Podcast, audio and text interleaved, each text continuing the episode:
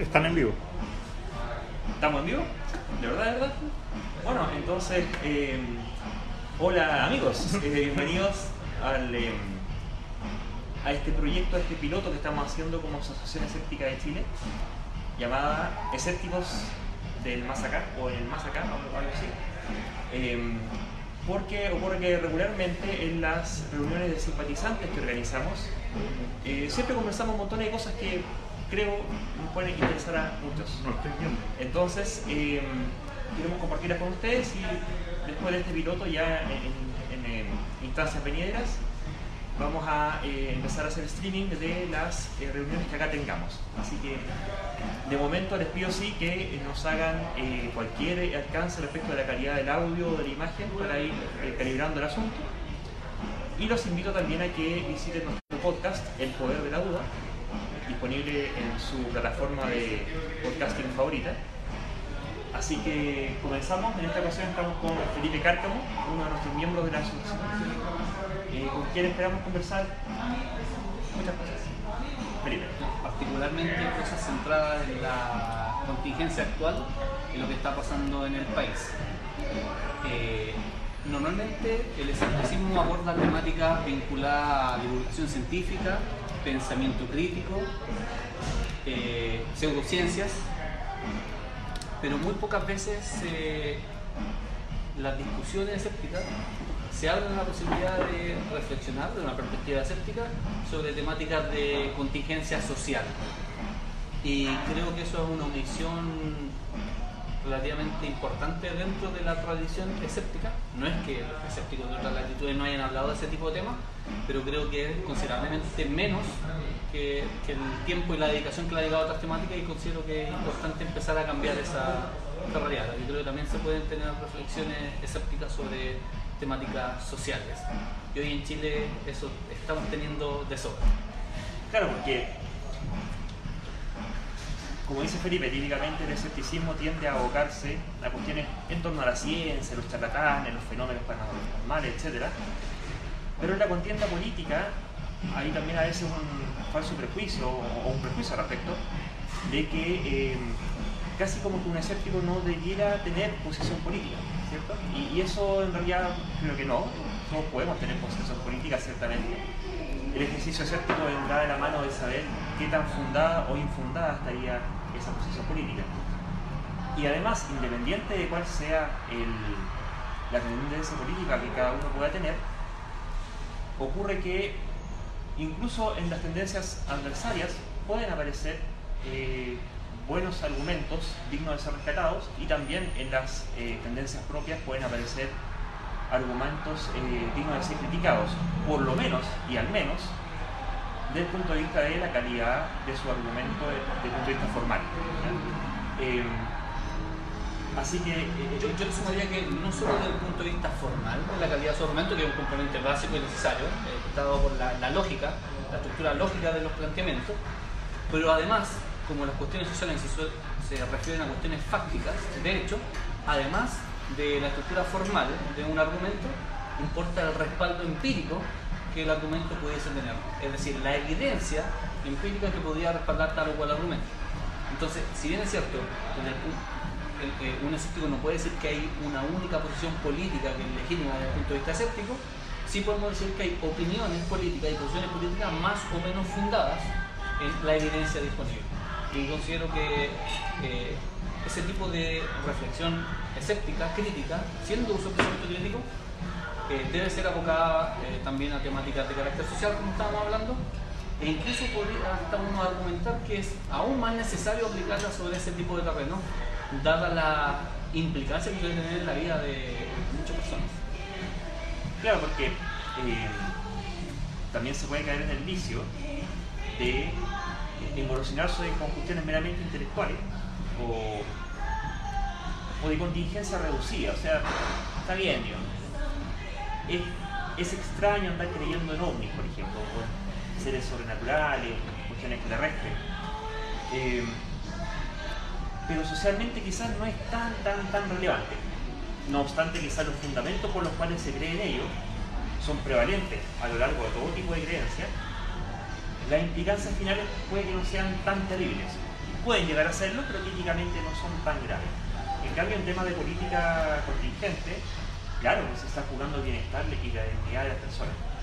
Eh, y en ese sentido, las, la calidad epistemológica de los argumentos eh, debe sostenerse de todas formas, cuando se hacen afirmaciones fácticas, y también ser capaces de separar lo que son afirmaciones fácticas, lo que son eh, juicios sobre, o las evidencias que respaldan esas declaraciones fácticas, y los juicios que uno pueda tener respecto de las consecuencias que eso, a, lo cual eso lleve.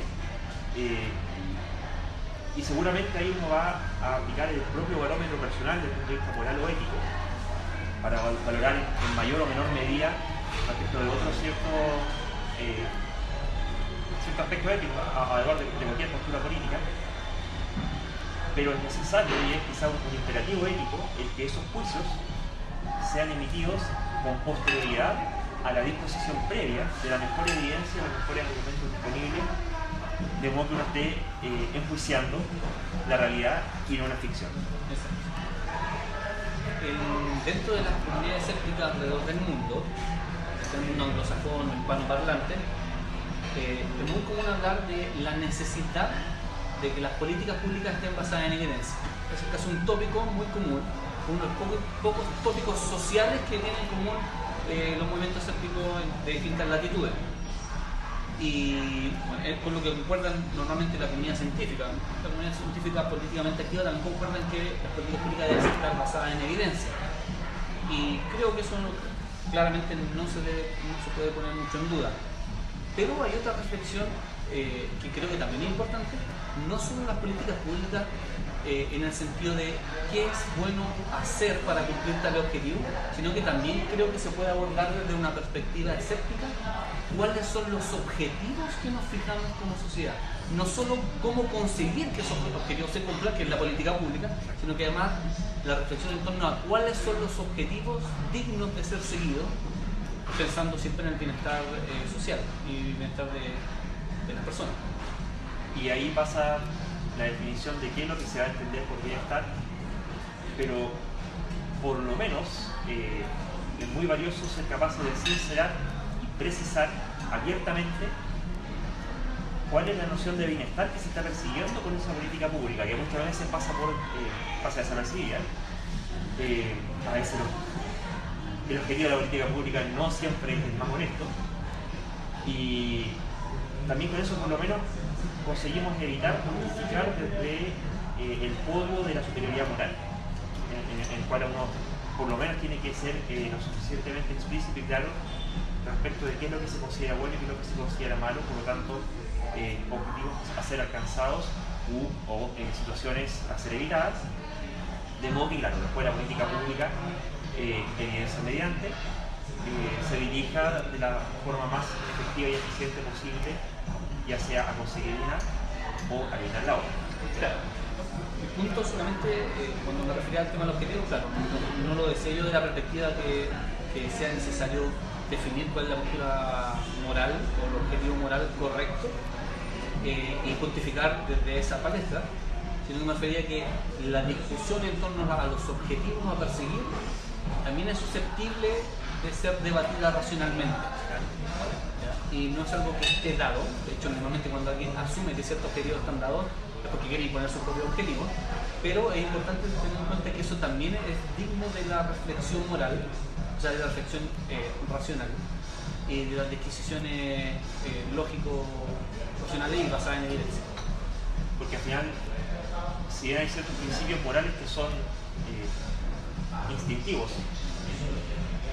las consecuencias de esa moralidad o la necesidad de coherencia en el discurso moral sí que sigue siendo objeto de análisis racional, aun cuando uno no comparta las premisas morales del mundo.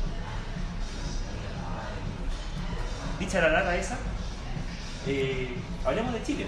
¿Qué es lo que ha pasado en Chile en estos últimos 51 días, desde el 17 de octubre de 2019? Bueno, ha pasado bastante suena, es obvio a esta altura decirlo, y creo que todo lo que ha pasado ha, planteado a las personas que tenemos preocupaciones ciudadanas eh, hartas reflexiones interesantes que son dignas de ser abordadas por eh, quienes estén en sintonía con el pensamiento escéptico. Solo por hacer un pequeño listado eh, de algunas temáticas asociadas a eso, está el tema de, lo- las causas que provocaron el estallido social que ocurrió en nuestro país, tratar de entender qué lo provocó. Pareciera que hay un cierto consenso de cuáles son ci- ciertas circunstancias sociales particulares de nuestro país que provocaron el estallido social. También la discusión acerca de cuál es la mejor forma de conducir las cosas a nivel de política institucional para que este conflicto tenga una solución que esto no se vuelva a repetir a la vuelta de la esquina. Pero hay otras también que son más específicas, como por ejemplo el tema de la violación a los derechos humanos, eh, acerca de si hubo o no eh, intervención extranjera ya en el estallido social, que otra de las cosas que se ha planteado y ha generado cierta discusión. Eh, ¿qué tan extranjera? ¿ah? ¿Qué tan extranjera?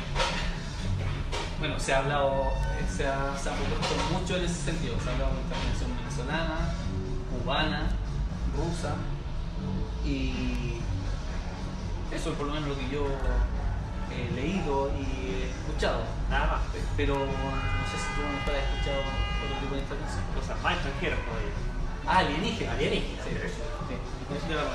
La alienígena, nuevamente, de la luna, del Marte, de Ganímedes, de... No, eh, no se ha especificado al parecer la, la procedencia de, de esos invasores. Y de la menos extranjera, ¿hay alguna precisión? O sea, la- las islas Seychelles también son extranjeras, porque me imagino que hay unas que son Claro. para darle... Pero bueno, eh, dejando el- la broma un poco de lado, eh, Perdón, pero no, no quiero dejar la broma de lado. es que el humor, no yo sea muy humorista, pero tiende a ser la primera víctima del fundamentalismo. ¿ya? Y, Sí. y creo que una de las cosas que eh, se ha perdido bastante en este, quizás fundamentalmente, digamos, las las cosas que han pasado han sido bastante terribles, bastante terribles.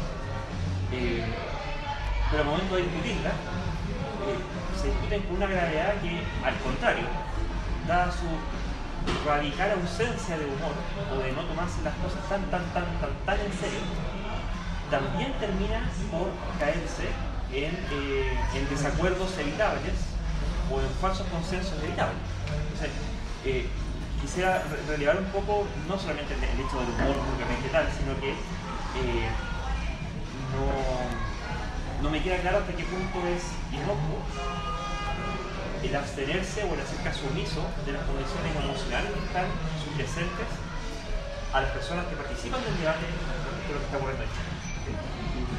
Y, y, y en cada caso, algunos que les ha afectado más una cosa, otros les ha afectado más otra cosa, entonces eh, de repente reírnos un poco, porque si no, uno no- nunca se ríe, eh, termina siendo uno el objeto de risa de otro en realidad, de, tan grave, ¿cierto? Entonces la, la- la estar ahí siempre prevalente.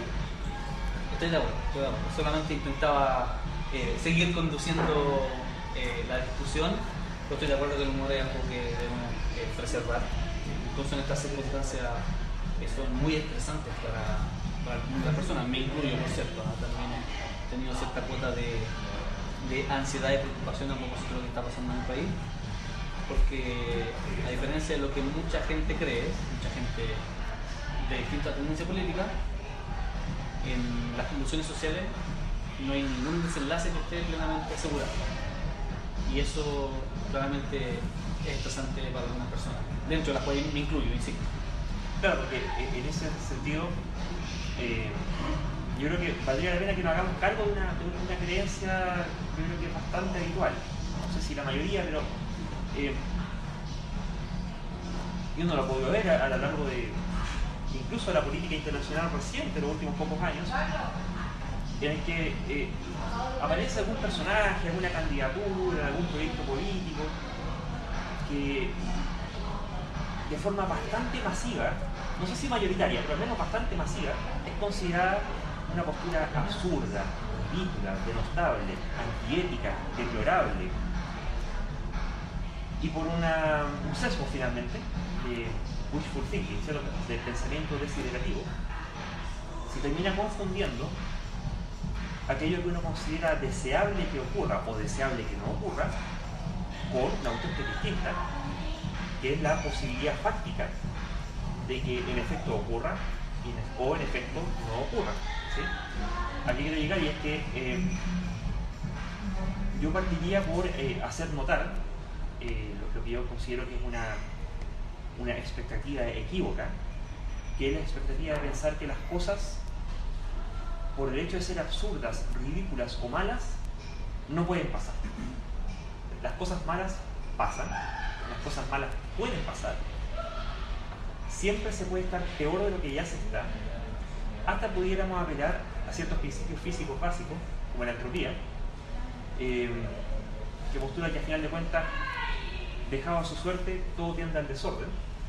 si tú quieres que las cosas se ordenen, y, en el caso social que, los beneficios aparezcan, eso requiere, eh, eso no ocurre espontáneamente, por sí solo requiere esfuerzo, eh, requiere cantidad de gente dedicada su esfuerzo a ese objetivo, requiere tener, conocer el objetivo y requiere conocer los mecanismos causales eficientes que permiten que ese esfuerzo lleve conducentemente al objetivo buscado.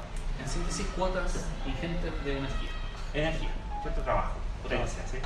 Eh, porque si no, eh, las cosas pueden empeorar. Y eh,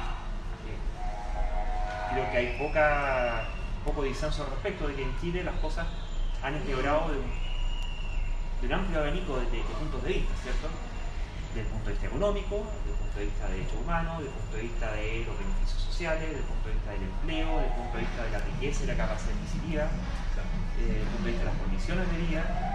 Eh, entonces, en ese sentido, encuentro que es peligroso, ciertamente peligroso, que eh, siendo que son cambios que ya sea que para que mejoren o empeoren requieren amplias voluntades políticas, considero que es peligroso que haya un amplio convencimiento de que las cosas no van a empeorar. ¿Por qué? Porque, eh, son cosas peores. Las cosas peores no ocurren. Nunca se puede estar peor. O sea, eh, es imposible que eh, estuviéramos peor que como estamos. Y no, en realidad creo que vale mucho la pena traer el baño de realidad de que sí, se puede estar peor. Y si hacemos cosas que empeoren las cosas, vamos a conseguir cosas peores. De hecho, tomándome de lo que tú acabas de mencionar, quería eh, referirme siempre en el espectro político o en torno a cualquier temática eh, en específico hay un espectro variado de opiniones, eh, con puntos de encuentro, puntos de disenso, pero a veces con fines pedagógicos es útil identificar los polos del espectro creo que lo que tú dices se puede ejemplificar perfectamente con polos del espectro político.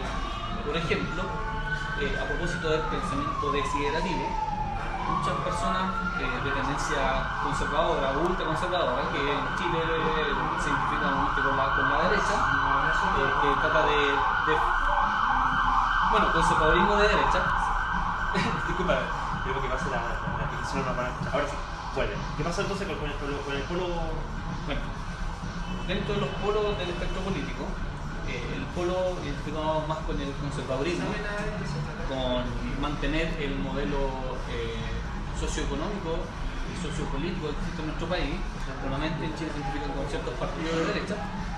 Normalmente a propósito del estallido social, eh, lo único que han visualizado todo esto, la gente más extrema dentro del espectro de derecha conservadora, es que todo lo que aquí derive de una posible nueva constitución o de cambio del sistema político, cambio del sistema económico y todos estos posibles cambios que ahora son posibles, solo piensan que eso puede traer algo negativo, que solo puede derivar en algo malo, que no tenemos la oportunidad de mejorar a partir de esta crisis. Porque sus concepciones y su sesgo, que es el pensamiento desiderativo, le lleva a creer que todo esto solo puede derivar en algo malo si bien es la posibilidad de que termine en algo negativo es real, el pensar de que no hay opción de que las cosas puedan cambiar favorablemente, da cuenta de un sucede. Pero en el otro extremo del espectro político, normalmente la gente que se califica como progresista, eh, eh, la gente de izquierda, eh, está más al extremo de ese, de, ese, de ese espectro, plantea lo que tú dices consideran que a propósito de esto, dado que el modelo socioeconómico, sociopolítico está puesto en duda, la gente ha, levantado una serie de demandas de cambios sociales que apuntan al sentido de la igualdad social, que se alinea con los objetivos de esa izquierda, piensan que solo de, este constitución solo pueden terminar cosas positivas. Eh, ya, ya, quisiera yo que así fuese. Si, si, fuera por deseo, claramente yo deseo lo mismo, que aprovechemos esta oportunidad para hacer eh, la mayor cantidad de cambios positivos en nuestro sistema político. Eh, aunque otra de las discusiones que se requiere que sea positivo, eso ya es una segunda derivada. Pero pensar que todo esto solo puede tener un, fin favorable también da cuenta de un pensamiento legislativo, porque así quisiéramos que, sea, pero no necesariamente va a ser así. Entonces hay que hacer una necesaria distinción en eso. Estamos en un momento eh, en el que se ha abierto la posibilidad de cambios, pero no hay nada absolutamente asegurado de hacia qué camino se van a dirigir esos cambios. Y eso a fin de cuentas va a depender de lo que todos que somos miembros de esta sociedad conjuntamente hagamos. Por, eso creo que, que, esto nos impone un deber cívico, un deber ciudadano de comprometernos con estos procesos independientemente de nuestra posición, eh, incluso entrando al terreno de del debate político, del intercambio de diferencias, pero sí con el respeto de ciertos, eh, ciertos valores fundamentales, como los derechos humanos, por ejemplo. Bueno, y, también en este lado izquierdo, ¿cierto? progresista, eh, claro, por una parte está la ciega, confianza, casi es una fe puesta en, un beneficio que, sí o sí va a llegar, como la segunda venida de Cristo, en algún momento va a llegar de todas formas. Eh, al mismo tiempo que también se eh, desprecia en instancia, se desmerece otro tipo de consecuencias que han estado ocurriendo a propósito del periodo social y que nos están afectando a todos, a todos, todos, incluso a ese grupo de la izquierda e incluso a este grupo objetivo que son los más pobres, a los cuales supuestamente eh, pretende proteger y beneficiar. Y, ahí sí estamos complicados, estamos eh, siendo ciegos al daño que se produce. Eh, y por el lado de la derecha, también está el tema de lo que yo llamaría, así como tenemos el pensamiento desiderativo o, la, expectativa sesgada, que solamente pueden resultar cosas malas, eso puede llevar como consecuencia entonces, dado que genuinamente en este grupo se tiende a pensar que la el único hace posible es negativo, a que se produzca una profecía autocumplida. Porque, por ejemplo, en, este grupo hay amplia abundancia de gente que eh, plantea la necesidad e incluso considera beneficiosa la posibilidad de que se produzca un golpe de Estado y una dictadura militar, que aplique una durísima represión en contra de todo tipo de manifestantes, ¿cierto? Pues bien, de tanto desearlo y de tanto vociferarlo y de tanto plantearlo como posibilidad eh, atendible y plausible, termina de facto construyendo va generando condiciones de posibilidad para que eso sea. Para que eso efectivamente ocurra.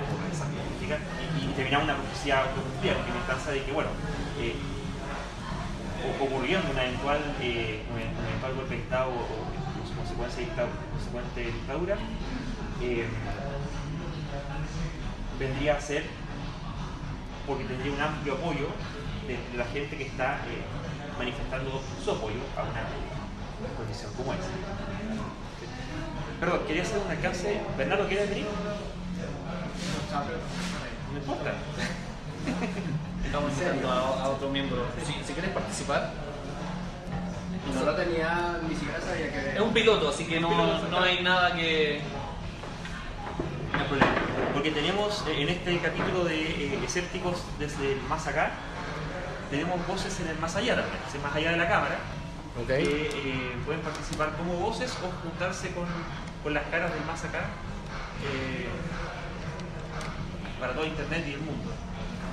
Bien. El mundo que nos sigue en las redes sociales, o que nos va a seguir. ¿Ya? Porque yo creo que eh, aquí tenemos una, una, una, voz cercana, yo creo que en este caso personal de Leonardo, porque bueno, hemos estado hablando acerca de la crisis social en Chile, de sus el par de de polos supuestos que están acá en juego. Y al momento de intentar indagar en cuáles han sido las causas posibles de, este, eh, de toda esta crisis, surgen muchas, muchas voces múltiples. Bernardo. Por favor. Bienvenido. Ahí, para que quede dentro de la cámara. Eh, nuestro poder mental hace que esta cosa se enfoque de forma automática. eh,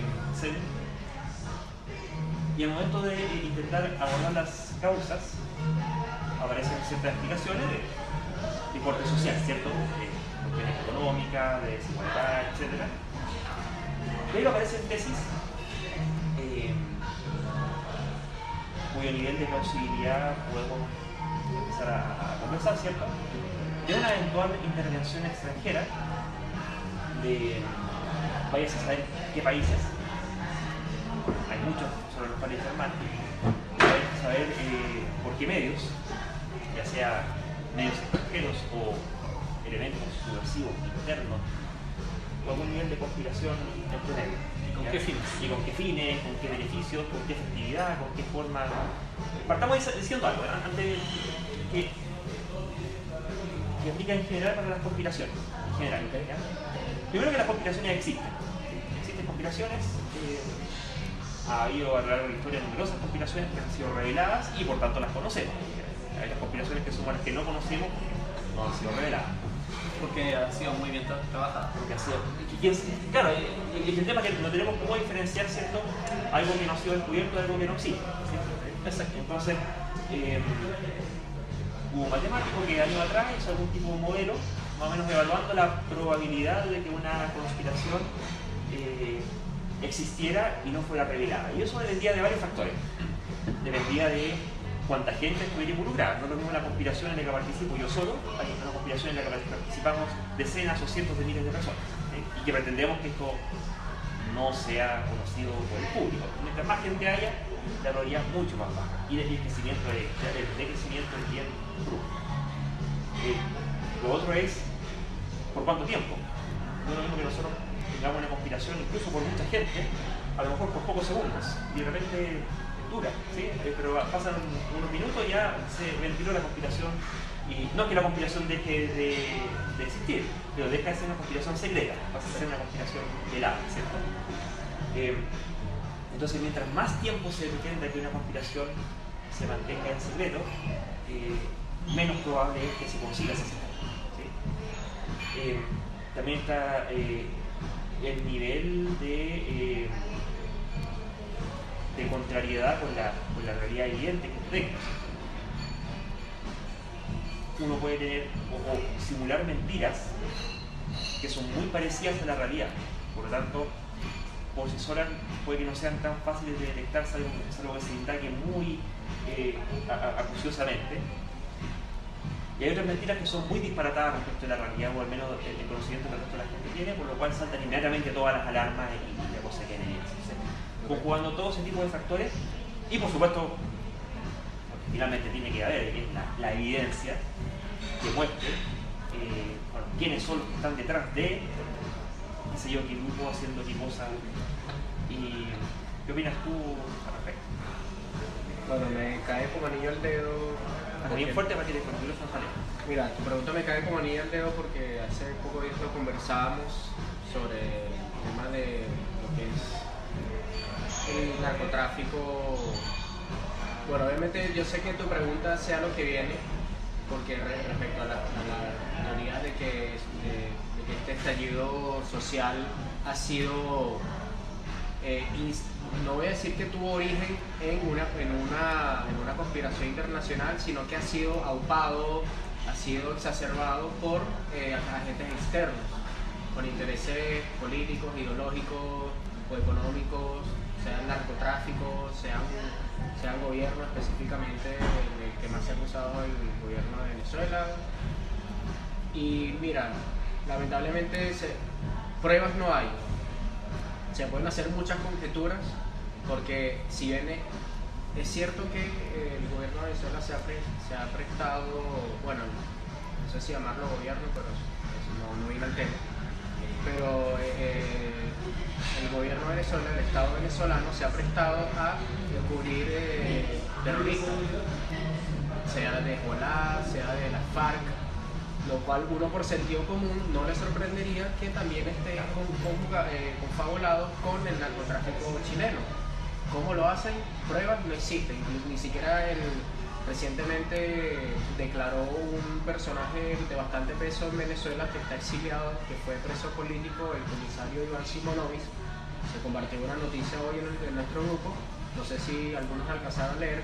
Ahí pasaron, no, él, mismo, él mismo dice que pruebas no tiene, pero que por, sentido común no, le sorprendería que en algún momento se salga a la luz alguna relación del, del cartel de los soles de Venezuela con los narcos chilenos, que estén de alguna forma financiando que se hagan eh, estos desmadres.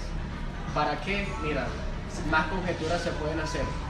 Crear desestabilización en la región que, favorezca cierta ideología, cierto grupo político, o simplemente que, eh, que la atención se vaya de Venezuela hacia otros países, para, como para decirle, mira, nosotros no somos los únicos que estamos mal y entiendo. Crear una falsa normalidad. Sí, bueno, como te digo, lamentablemente pruebas no hay. Bueno, dicho sea de paso, o sea, eh, sabemos que Venezuela hoy en día es un narcoestado, ¿cierto?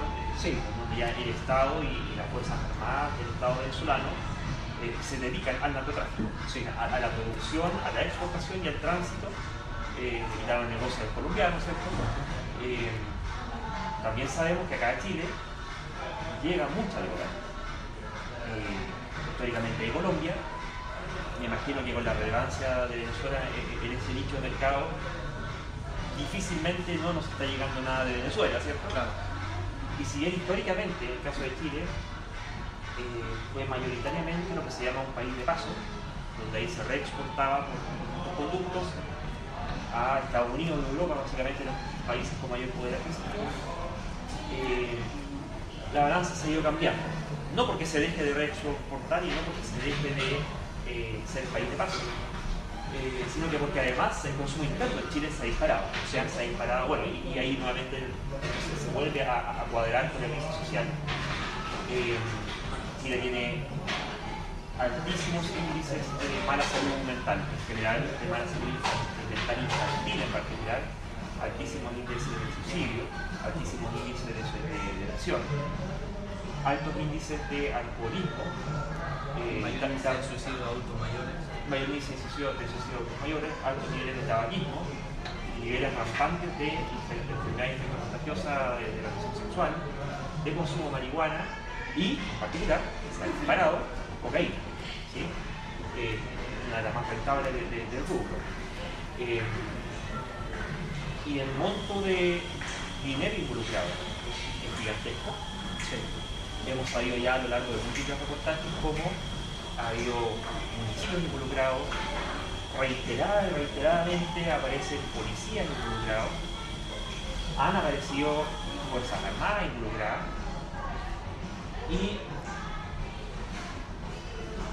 no deja de llamar ensordecedoramente la atención la abrumadora ausencia de eh, ciertos personajes y ciertos grupos claves para terminar de, completar la, logística, tanto en la importación, el control fronterizo y a quienes corresponde, la reexportación de, de esta mercancía.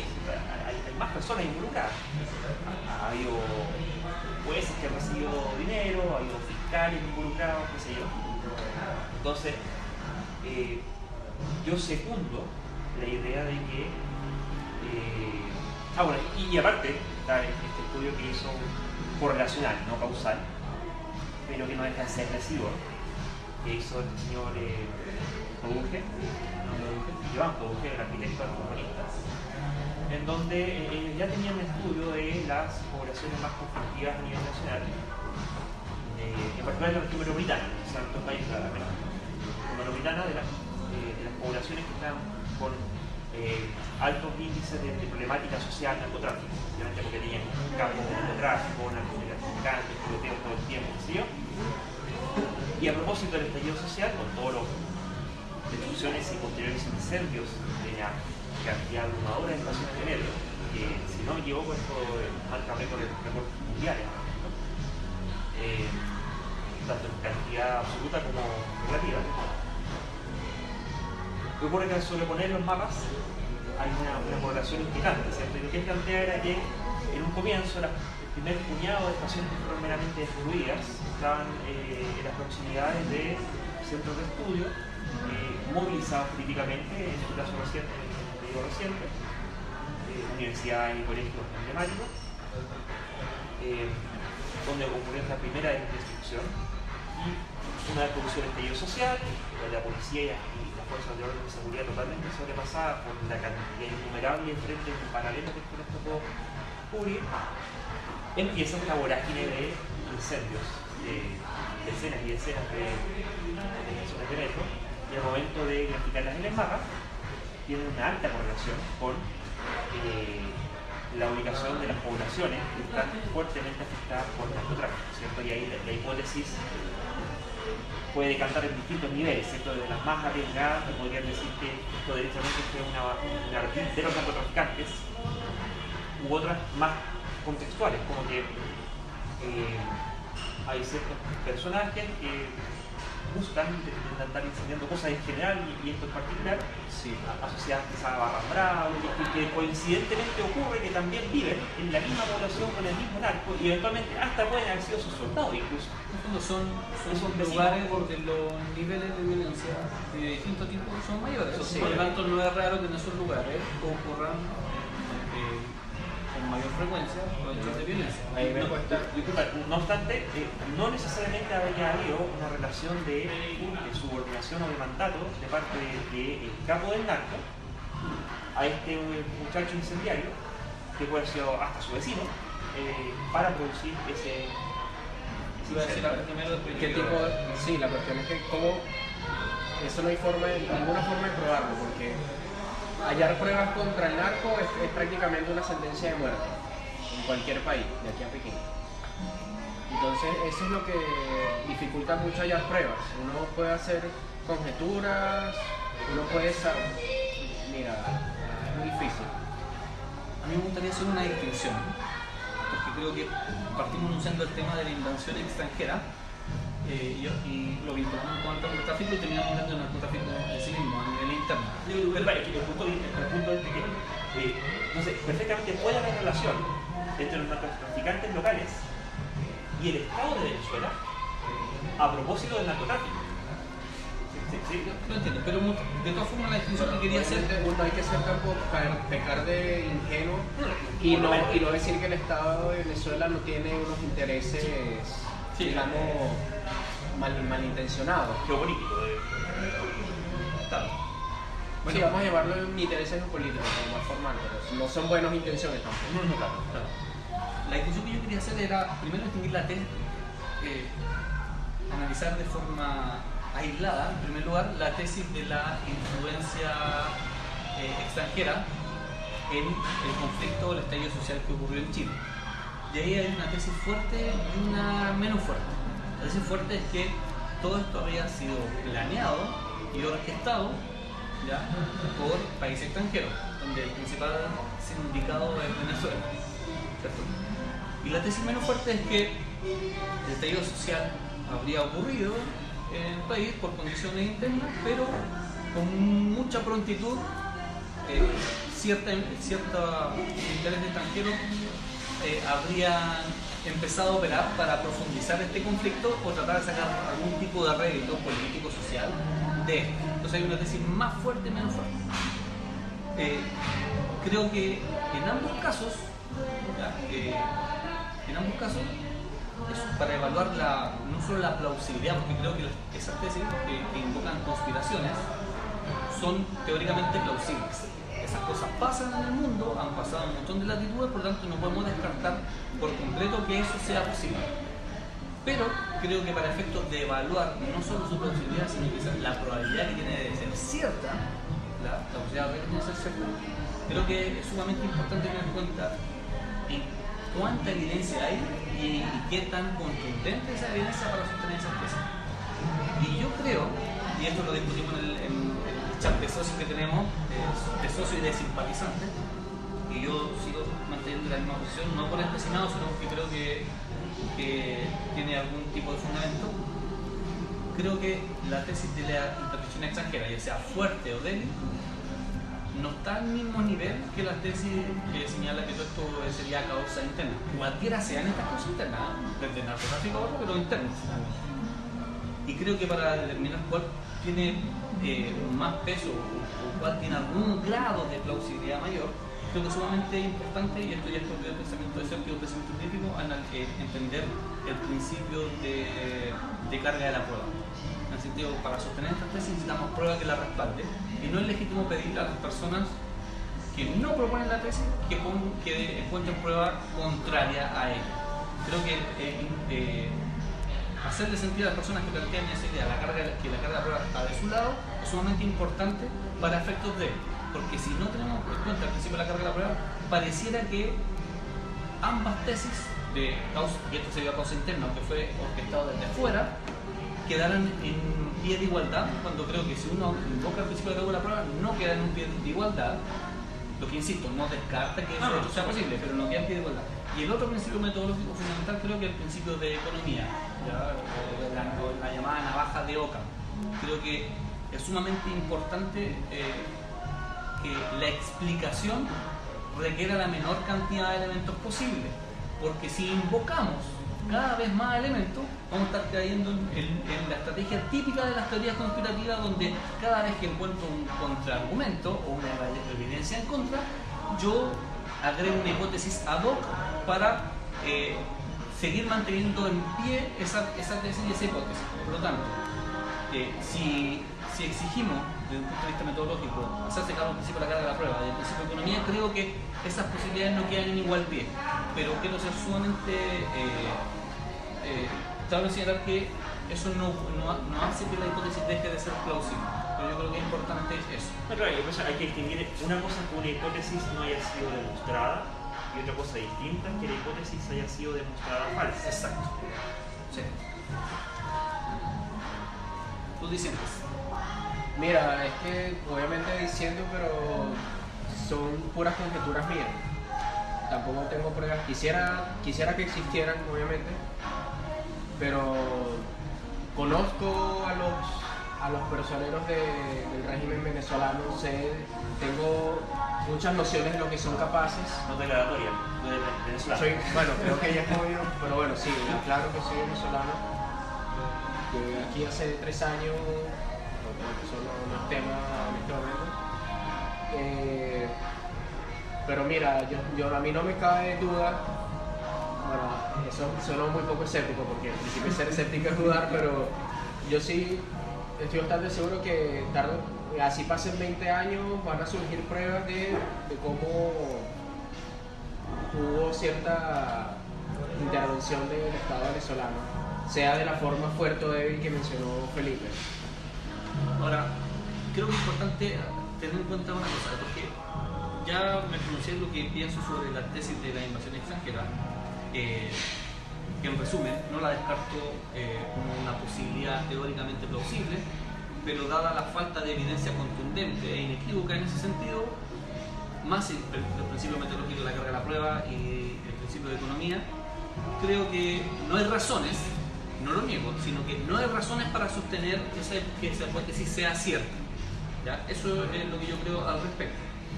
Yendo al otro punto, acerca de si a nivel interno todo esto fue, por ejemplo, orquestado por un grupo de narcotraficantes, que es la idea que muchos consideran que planteó Mario Weissberg y, y otras personas, pero no, yo- muchos, muchos dicen que lo planteó, no, si yo, yo entiendo, para allá voy.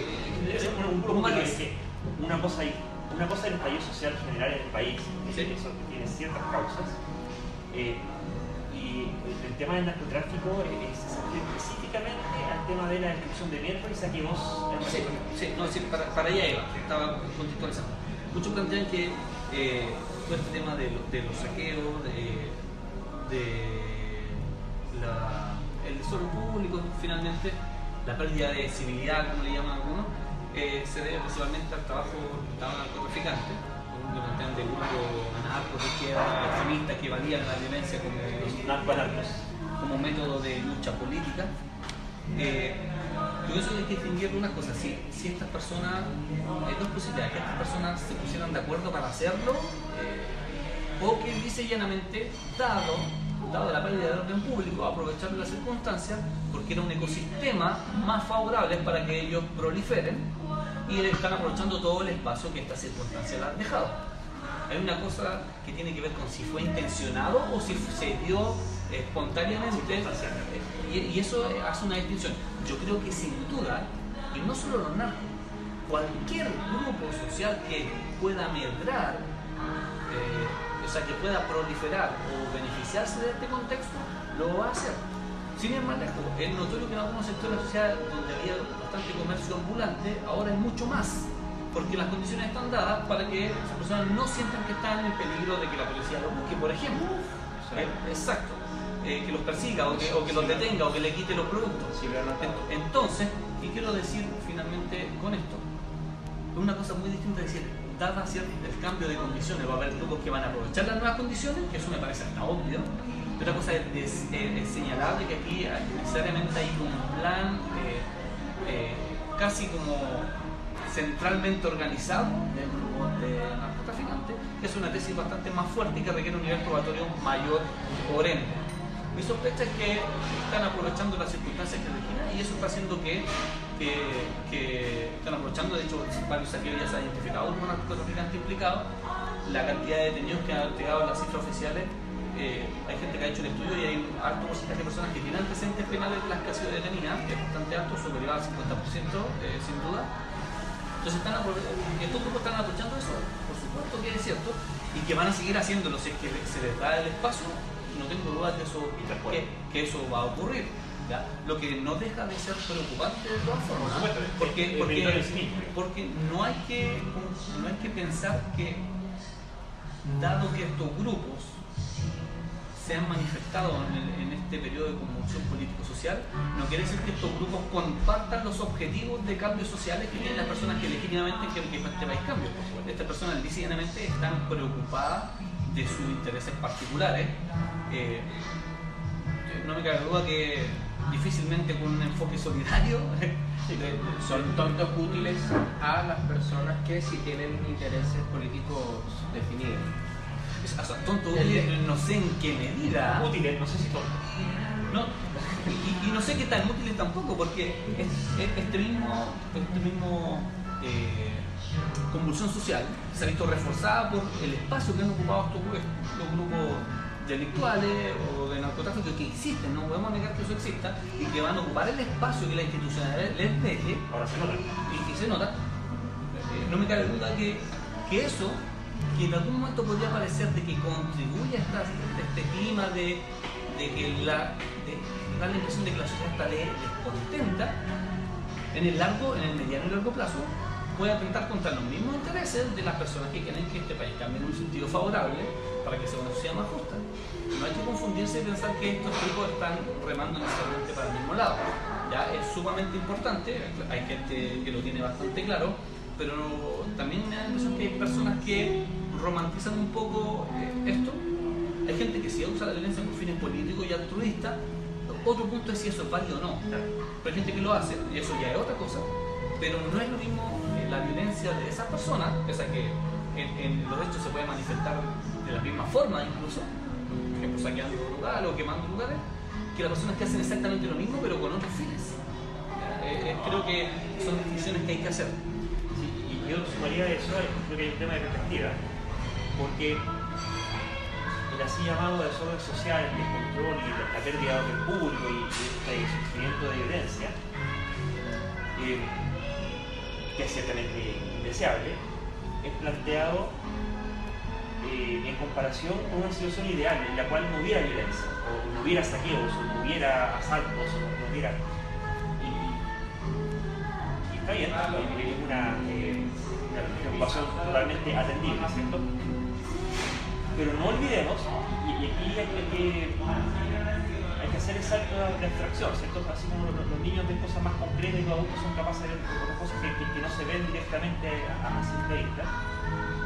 eh, el tema del saqueo tiene efectos prácticos y además tú lo puedes ver así simple vista, ves a la gente agarreando televisores, ¿sí?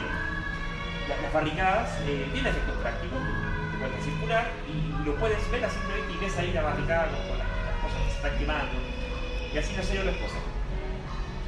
Y eso le llamamos el, el, el desorden, la asociación indeseable.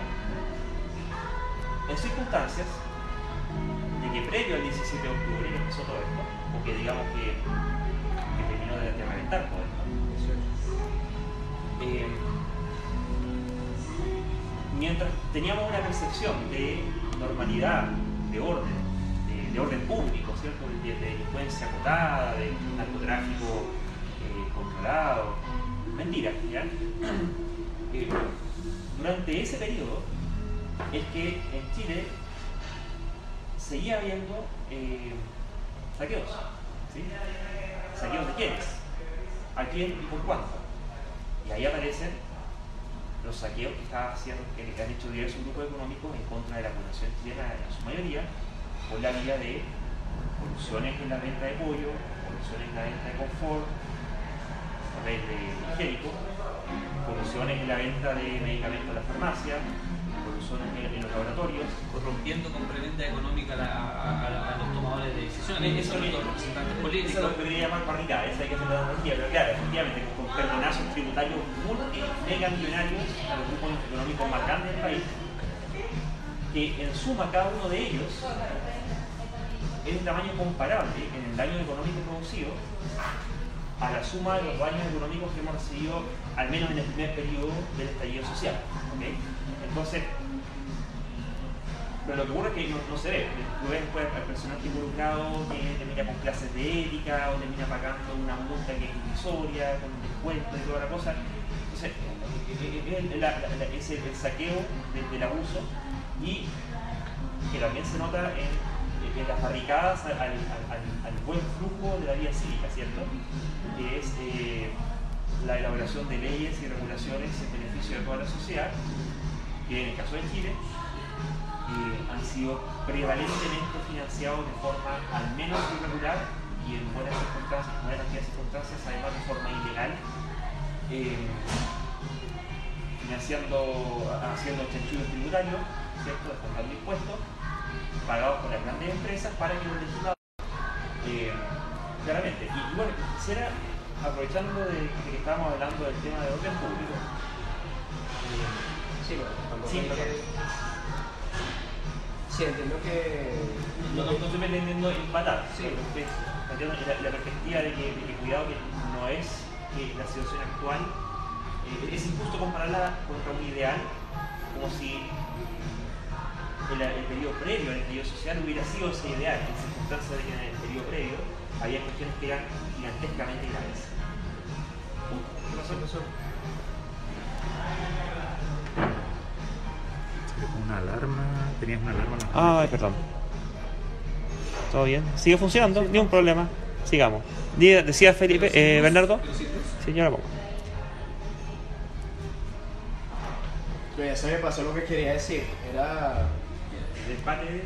Sí, que no, no conozco, no dudo que los delincuentes de cuello blanco sean políticos, sean militares, quienes se- sean quienes sean, han perjudicado en gran medida a la nación chilena.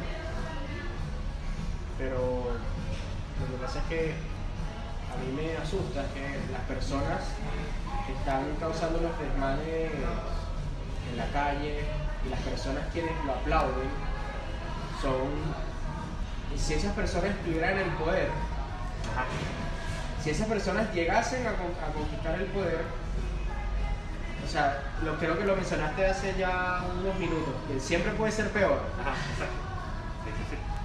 entonces no es un dilema pues me quedo con el mal con el mal peor con el mal menor. O al menos el mal conocido. Sí, es muy difícil porque obviamente donde yo vengo ya pasamos por cuando esta gente que, causa, que causó desmanes hace 30 años en Venezuela son las que están ahorita en el poder.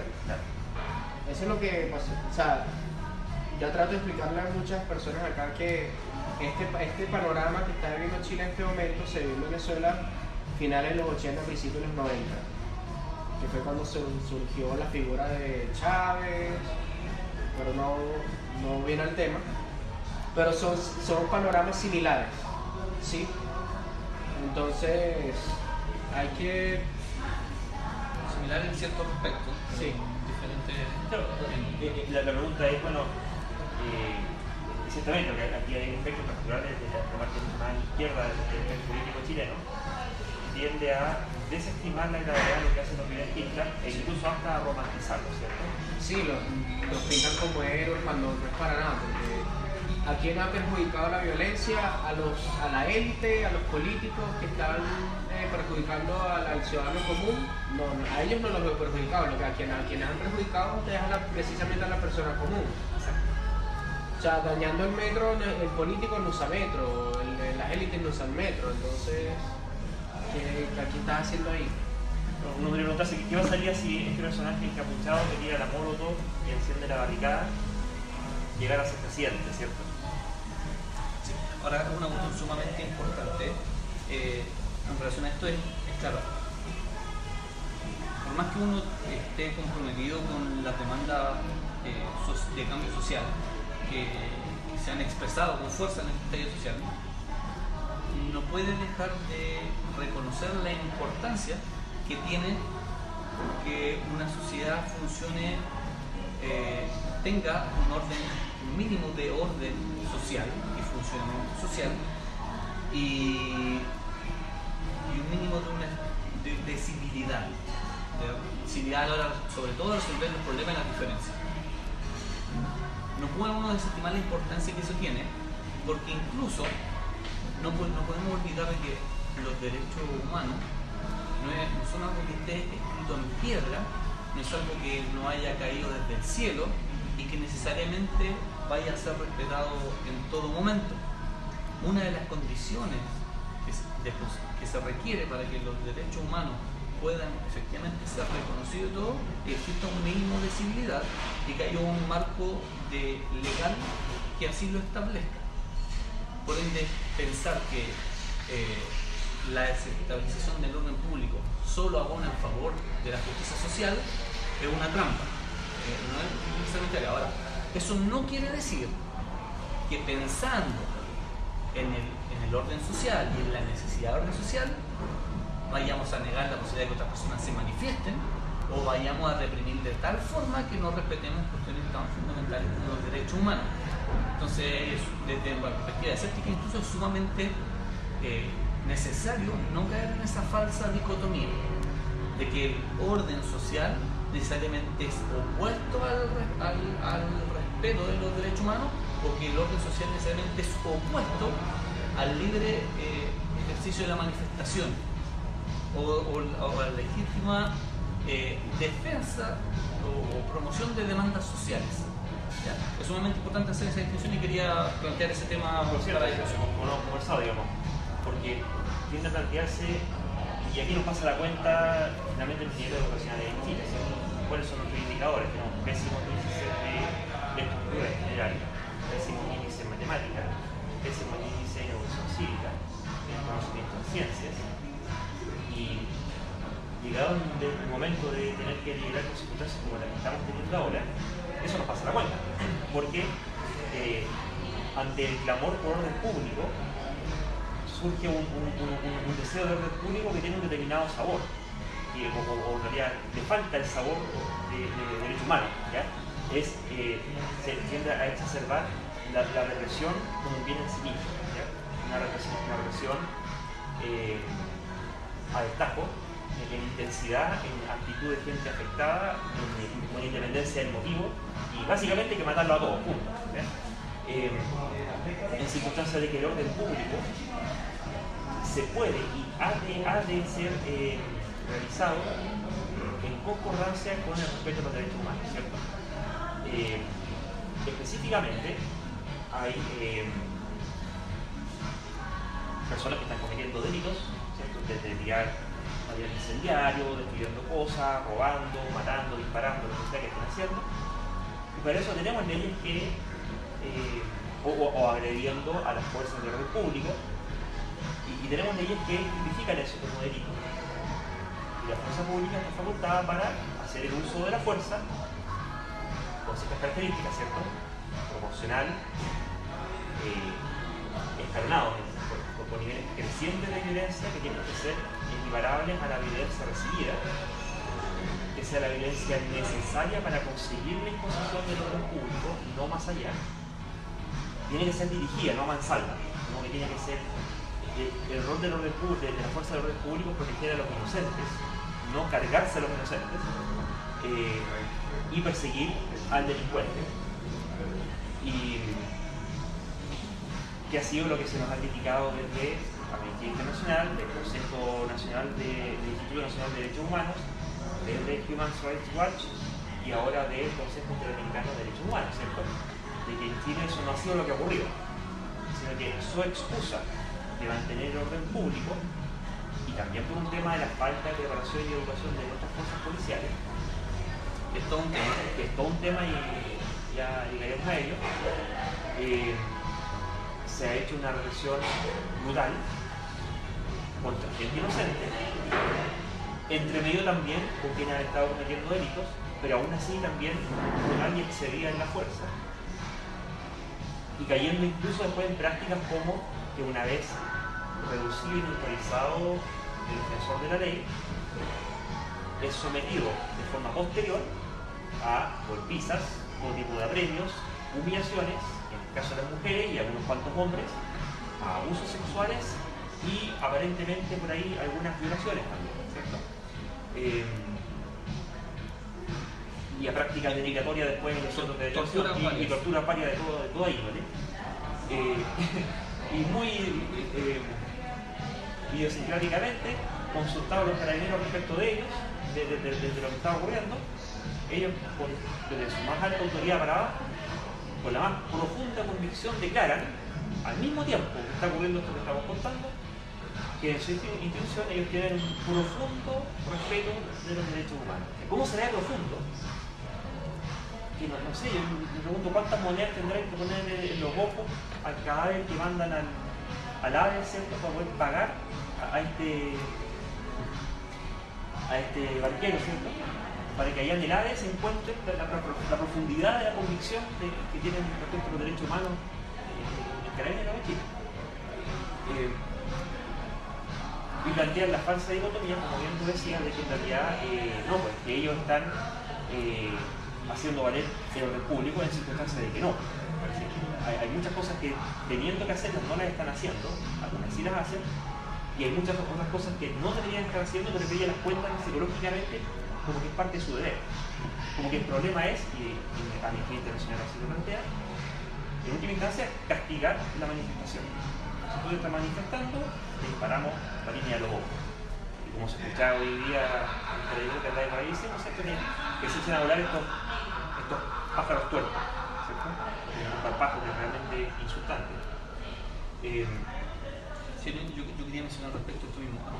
Ya, ya reconociendo que la preocupación por el orden público es absolutamente legítima y necesaria además, eh, ya entrando en materia respecto de las, eh, las responsabilidades que caen a las personas que han hecho un mal uso de las herramientas que la ley eh, establece para vincular el orden público, la policía, ¿cierto? Y las responsabilidades políticas asociadas a, eso. Creo que a nivel político cabe eh, dos posibilidades y, y creo que no son excluyentes. De hecho, lo muy probable es que hay una mezcla de ambos. Que la misma, eh, la misma autoridad política, que hoy día es el gobierno, particularmente que, quien está a cargo de, de administrar estas herramientas, no, no tienen claridad, al parecer, de que no es lo mismo cautelar orden público que reprimir totalmente la protesta. Yo creo que muchos no entienden la diferencia, no la visualizan, es muy probable. Quizá algunos sí, porque no, estoy- no voy a generalizar tampoco. es que hay algunos que, a los que derechamente no les gusta Pero, la protesta. pero eh, si fuera por fijarme en cómo se han dado los hechos, me atrevería a decir que la gran mayoría o la postura que prima no tiene clara esa distinción de cautelar orden público versus reprimir las legítimas demandas sociales.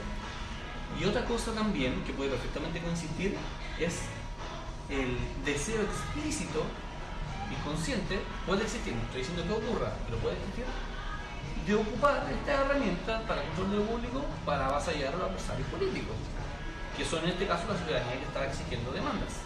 Y, que justamente que es para ello que los derechos humanos están presentes, para evitar que eso ocurra. Exacto. Entonces, yo creo que existen estas posibilidades. Ahora, a nivel de la institución policial, que todo un tema ahí también, hay gente que, de- que desmerece, que no, no desmerece, sino que le resta importancia a la, al efecto que la dictadura tuvo sobre nuestra fuerza policial.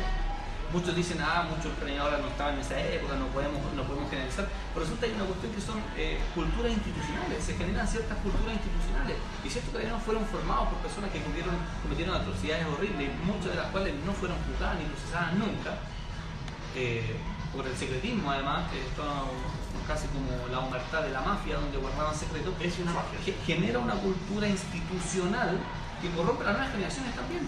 Y además, una institución que dispone de un presupuesto no menor, donde muchas de sus grandes autoridades se llevaron ese presupuesto a la casa de distintas formas, ¿ya? de distintas formas posibles, que terminaban generando ciertas condiciones formativas e institucionales que son sumamente precarias. Los carabineros de verdad están mal educados, eh, están mal instruidos, no tienen eh, formación ciudadana y pareciera ser que su formación consistió solamente en enseñarle a ser violentos cuando sus superiores le digan que tienen que ser violentos. Entonces ahí hay, hay todo un tema y lo que a mí más me preocupa, no solo me preocupa que esté ocurriendo, sino que me preocupa es cómo diablos, ¿ya? Eh, es lo que el escepticismo, cómo diablos, como diantres, vamos a reformar la policía Carabineros específicamente. Carabineros en este caso. Uno plantea que la necesidad de crear una institución distinta, otro plantea que hay que hacer una reforma profunda. Entonces, ¿cómo salimos de esto? Porque de verdad que si no logramos un equilibrio entre el- la legítima preocupación por el orden público, dado que es el orden público condición necesaria para el respeto de los derechos humanos, y a la vez que se respeten las garantías constitucionales tales como el derecho a la, a la- a la libre eh, expresión, el derecho a la, a la manifestación pública. Entonces creo que es un tema no fácil de resolver. Bueno, muchas cabezas están pensando sobre este mismo problema, pero no veo nadie, no veo una, la luz al final del camino respecto de ese problema. Respecto a eso, salió la, la coyuntura la semana pasada, hicieron una nota en la cual estaban haciendo una capacitación de carabineros, unos 10.000 carabineros, una cantidad gigante, hecha por el, el Instituto de Derechos Humanos, Nacional de Derechos Humanos, eh, para enseñarle a estos carabineros, bueno, en qué consistían los derechos humanos y qué cosas de su procedimiento se ajustan o no se ajustan a los derechos humanos, porque después van a tener que salir a la calle. Y mm, le plantearon como ejemplo pedagógico para diagnosticar. Y él tenía que responder sí o no, si acaso la situación descrita violaba o no violaba los derechos humanos de la persona detenida. Y los protocolos de la institución. Y, y claro, y si acaso sus protocolos eran coherentes o no con con este respeto. Y mm, plantea la situación de una persona que, eh, mujer, que era detenida, manifestándose, qué sé yo, y que una vez llegaba al calabozo era desnudada y era obligada a realizar eh, saltos y sentadillas eh, a efecto de que pudiera expulsar algún eventual objeto que estuviera escondido en alguna de sus cavidades. Cosa que pasa de forma lamentablemente frecuente con las mujeres que son detenidas Y que, dicho sea paso, ese es el motivo por el cual las chiquillas de las tesis, las las chilenas, que generaron esta canción con la coreografía de Un violador en tu camino. Esto lo explico porque tenemos harta audiencia que es chilena, pero también tenemos audiencia mexicana y española que no necesariamente tienen que saberlo, así que les pido que me perdonen la, la. Pero eh, Carabineros se ha eh, publicitado teóricamente como un amigo en tu camino. Entonces el título de esta canción, que es Un violador en tu camino, es una paráfrasis irónica de este, eh, este lema que tiene Carabineros, ¿ya? este moto publicitario. Porque estos carabineros son los que eh, eventualmente abusan y violan mujeres una vez detenidas. Y esas sentadillas que hacen en la coreografía de esta canción eh, lo que refleja y manifiesta son las sentadillas que las mujeres desean hacer cuando son detenidas, ¿cierto? Y desnudadas. Y desnudadas, ¿cierto? Y toquetear y de todo. Y estos carabineros los cuales están formando, ellos tienen que responder con una aplicación que dicen sí o no, si acaso eh, viola o, o respeta o no respeta los derechos humanos. Y salvo 1 o 2% de diferencia, la cuestión fue 50-50. De, de, la, de, de la decena de miles de carabineros, la mitad dijo que eso sí respeta los derechos humanos y la mitad dijo que no respeta los derechos De hecho, la diferencia estaba a favor de no respetar Eh, los derechos humanos. eh, Exacto, o sea, el 2% más, eh, un 52 contra 48 tendría que pensar que estaba bien. ¿ya?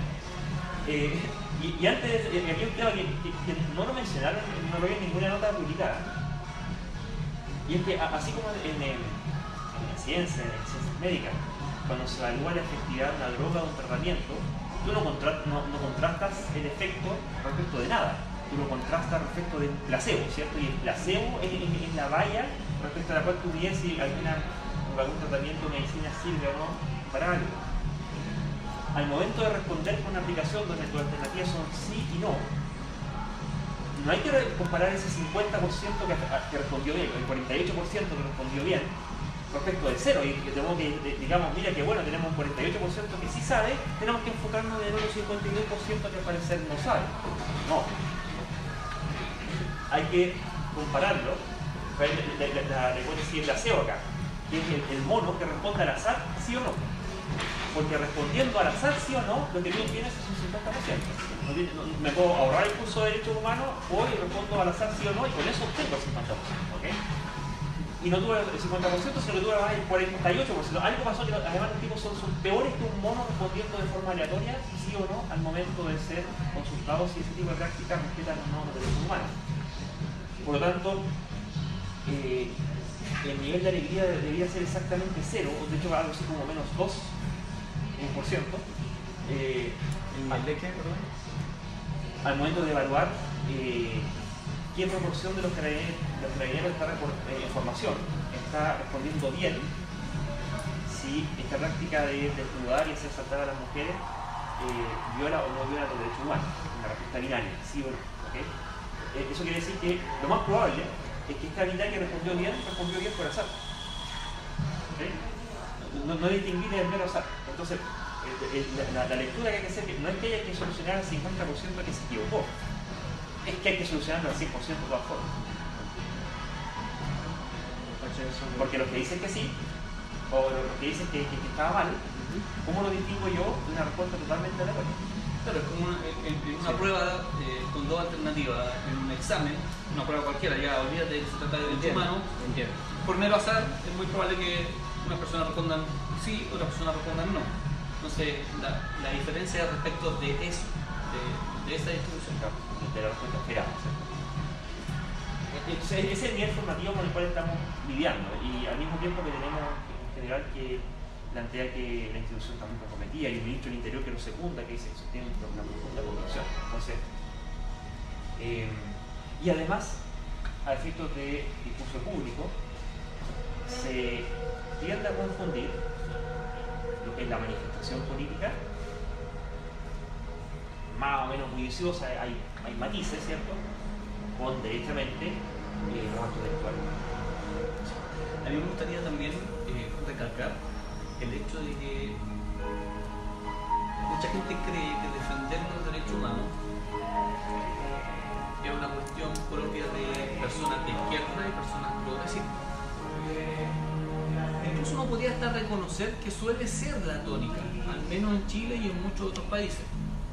Pero resulta que la defensa de los derechos humanos es algo que debería importarle a todas las personas independientemente de su posición política, porque si hoy la mayoría de las personas que son víctimas en Chile de violación de derechos humanos son personas que se asumen de izquierda y que se considera que tienen una, una postura política más progresista, es una cuestión meramente circunstancial. Perfectamente en otros países hay personas son perseguidas y sus derechos humanos son violados porque tienen una postura eh, de derecha, por ejemplo, que es pro de la libertad económica y que en ciertos países eso está vedado, eso está prohibido, eso es perseguido. y eso no. Entonces, la defensa de los derechos humanos nos debiese importar a todas las personas independientemente de nuestra posición política, porque que un gobierno sea de derecha o un gobierno sea de izquierda, autoritario sea de izquierda o de derecha, es una cuestión circunstancial y tanto gobiernos autoritarios de izquierda pueden, y, la Iglesia Católica así lo muestra, han violado derechos humanos y lo mismo gobiernos de derecha. Por lo tanto, eh, pensar que es solo una cuestión de personas izquierdosas es caer una, en una trampa que dificulta ver que aquí estamos ante un valor fundamental que nos debiese importar a todos. Es uno, de los pocas- pocos pisos en común que podríamos decir que, de- que deberíamos tener todos los seres humanos. Eh, entonces, eso quería señalar como una cuestión de que no es solo que los derechos humanos son capital de la izquierda. Eh, es lo que nos defiende contra los regímenes abusivos y la tiranía. Eh, ¿Y esto por qué? Porque el colectivo tiene más poder que el individuo y en nuestra democracia eh, el monopolio de la fuerza lo tiene Exacto. el Estado, ¿cierto? El, el- el el monopolio de la violencia. Eh, se conceden ciertas salvaguardas de legítima defensa, Claro, defenderse uno mismo, a los cercanos y en, en- en beneficio de terceros, ante a- amenazas vitales y en, términos proporcionales, eh, pero ya está, para todos nuestros efectos, el Estado tiene un poder que es infinitamente superior que el resto de la población. tan infinitamente superior que las salvaguardas legales de legítima defensa terminan siendo muy poco relevantes porque qué posibilidad te cabe de tener legítima defensa ante todo un aparataje eh, policial y militar de personas profesionalmente formadas con una cantidad abrumadora de armas versus un ciudadano que quiere hacer su legítima defensa. O sea, Y, eh, y- y cuidado que, ojo que la legítima defensa también existe en contra de las fuerzas de orden. Sí, sí. ¿sí? En, en cualquier caso que las fuerzas de orden ejerzan la fuerza de forma ilegal e ilegítima en contra de ciudadanos inocentes, el ciudadano tiene el respaldo legal para defenderse. De facto, quizás no sea lo más astuto porque uno tiene armas y son varios y el otro no, eh, eh, se puede ser Claro, a, a eso me refería Claro. yo, que, que si bien cierto existe como garantía de la legítima defensa, eh, cuando estamos ante una tiranía, que, que no le importa violar derechos humanos, eh, la posibilidad de hacer una defensa, una legítima defensa es bastante... bastante difícil. Y también vale Lo hacer cual la- no sé si es el caso de Chile, porque por lo menos aquí. Lo cual no sé si es el caso de Chile, porque al menos en Chile, aquí eh, existe el libre, bueno, no sé si llamarlo libre, pero existe el porte de armas, ¿no? Tú puedes tener armas En tu casa, en tu casa desarmadas y descargadas. ¿sí? Y, y cuando las quieres transportar tiene que ser en esas condiciones debidamente registradas. Normalmente, salvo casos excepcionales, que son cuando el Estado no es capaz de garantizar la seguridad de la persona, se pueden dar algún tipo de salvoconducto individual y que típicamente en la práctica es dado a ex miembros de las fuerzas policiales o armadas. Eh, pues si tú vas a, a transitar con armas, incluso armas de caso, lo que fuera, tiene que ser desarmada y descargada y guardada en compartimentos aparte. De todas formas estamos muy lejos de la legislación No, estadounidense. o sea, y quería hacer un, notar un punto, y es que las fuerzas de orden no son entes ante cuya autoridad el ciudadano debe someterse de forma acrítica y de forma sumisa, o de forma, bueno, someterse sumisa, ¿cierto?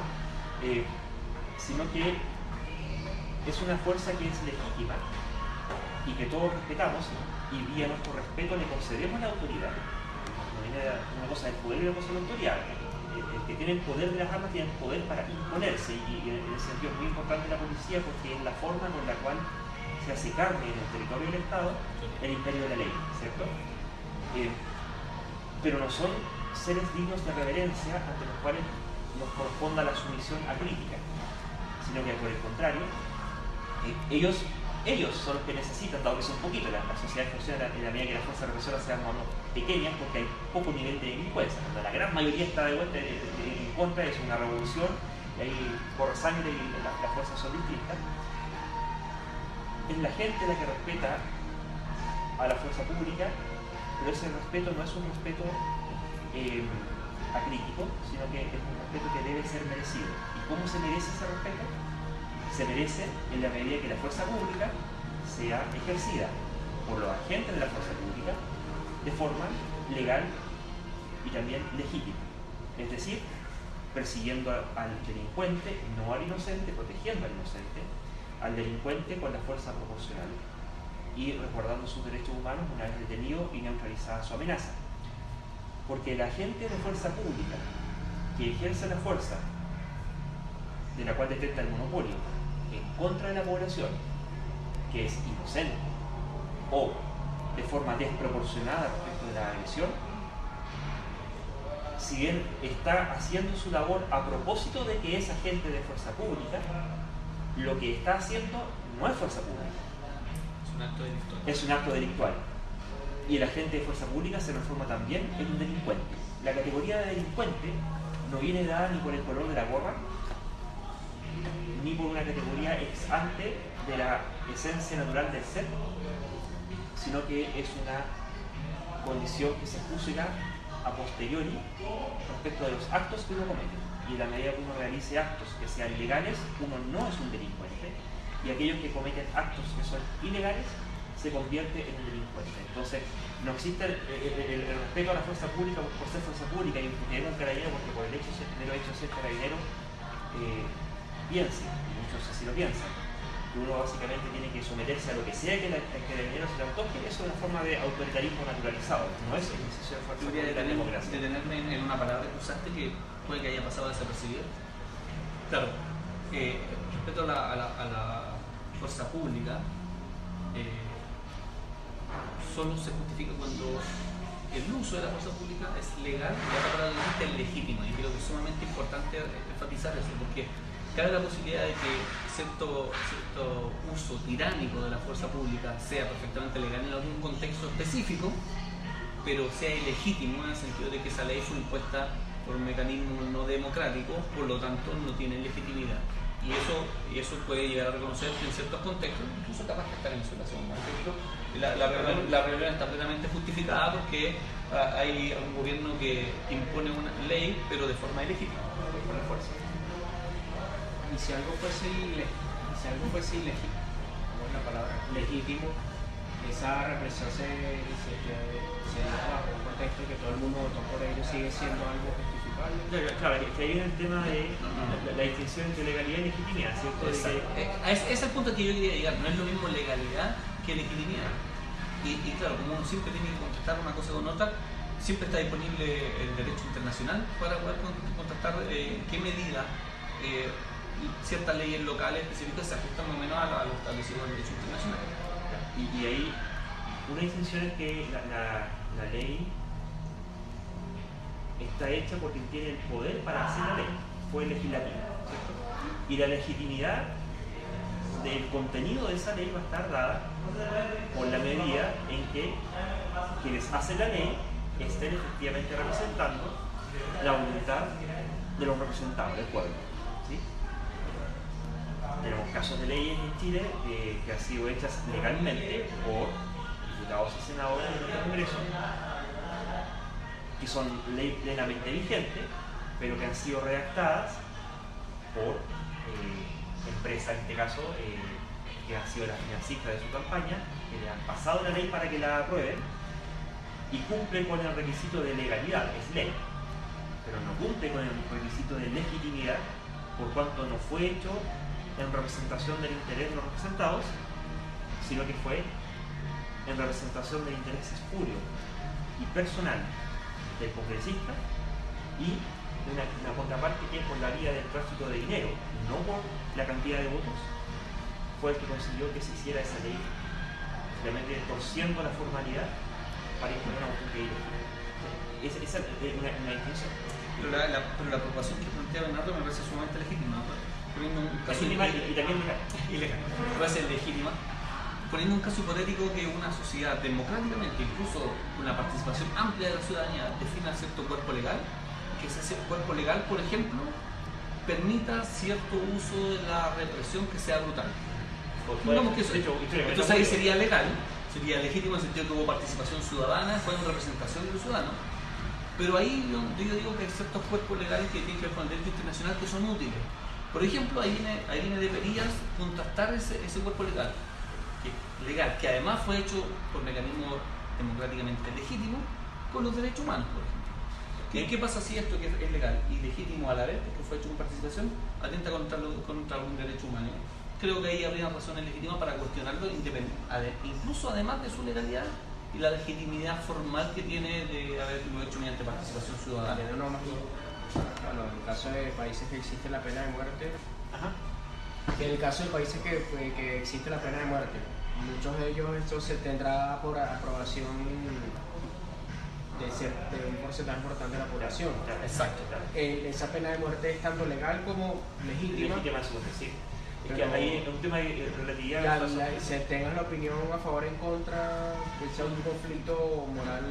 Claro, es que hay un tema de soberanía. Como este país es soberano, en la medida que adscribas a la tesis de respetar la soberanía de otro país, básicamente por el interés de que tú también quieres que respeten la soberanía tuya, ¿cierto? Si tú no respetas ese, principio, claro, y podrías entrar a, intervenir ahí a qué pasa, por qué hacen eso que, yo no quiero que ellos hagan, pero en la medida que se respete la soberanía, si ellos lo eligen, ellos lo hacen. Pero hay un grado de solipsismo relativista que es externo a la sociedad, ¿cierto?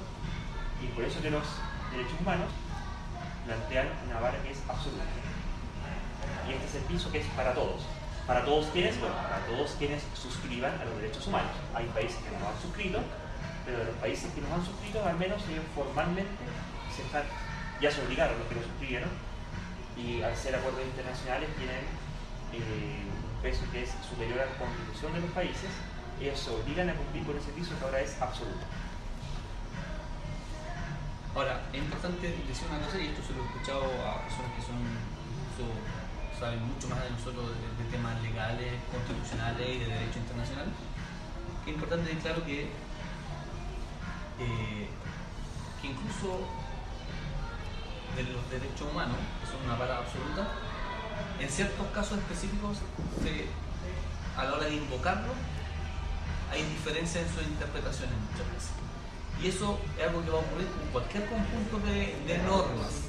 Siempre van a dejar ciertos vacíos, no se pueden pronunciar sobre todos los casos que la realidad va a presentar.